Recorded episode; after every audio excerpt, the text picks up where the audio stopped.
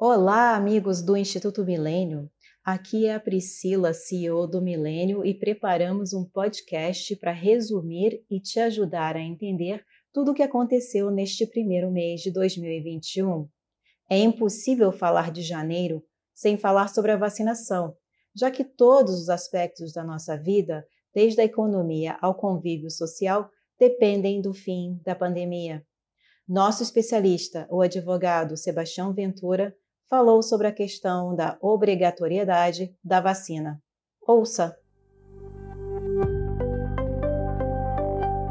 Então, nós temos que aguardar as diretrizes do Ministério da Saúde, do governo federal, para se ter uma clareza e podemos afirmar de forma conclusiva se haverá uma consequência maior ou não para aqueles cidadãos que se negarem a, a, vacinação que o governo estará promovendo.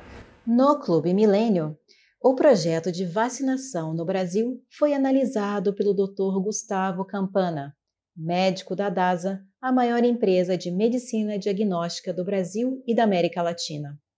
Ouça um trecho da entrevista e não deixe de assinar o Clube Milênio para ter acesso ao conteúdo na sua íntegra.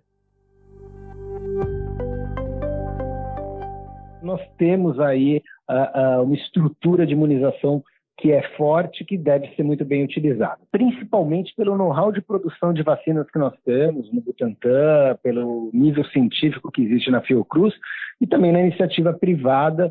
Né? Nós mesmos aqui na DAS estamos fazendo um protocolo de pesquisa clínica com uma vacina de segunda geração. As perspectivas econômicas foram analisadas pela economista Zeina Latif, que defendeu a manutenção do teto de gastos e a agenda de reformas como medidas para a retomada da nossa economia. Ouça.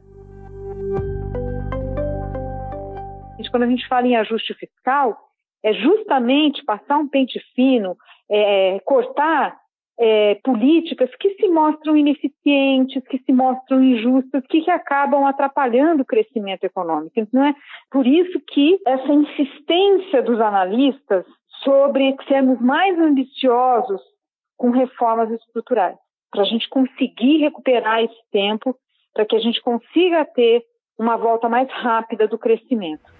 Outro assunto muito comentado em janeiro foi a saída das fábricas da Ford do Brasil, que levantaram discussões sobre inovação no setor automobilístico e necessidade de reinvenção. Marcos Aires, sócio-diretor da Roland Berger, falou sobre o tema e os desafios do Brasil nesse setor. Ouça! talvez a realidade dos veículos autônomos se tangibilize no Brasil nessa década, mas obviamente o Brasil tem desafios muito importantes para isso, né? Vide que eh, a gente falando de veículos autônomos aqui, e o Brasil ainda tem uma, uma enorme parte da sua malha viária não pavimentada. Janeiro é sempre o mês de recomeços. Este, em especial, nos trouxe a renovação da esperança no fim da pandemia que já dura quase um ano em nosso país.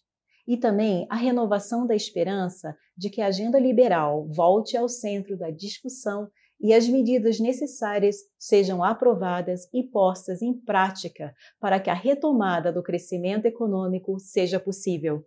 Agradecemos a audiência até aqui e voltamos com o resumo de fevereiro. Até lá!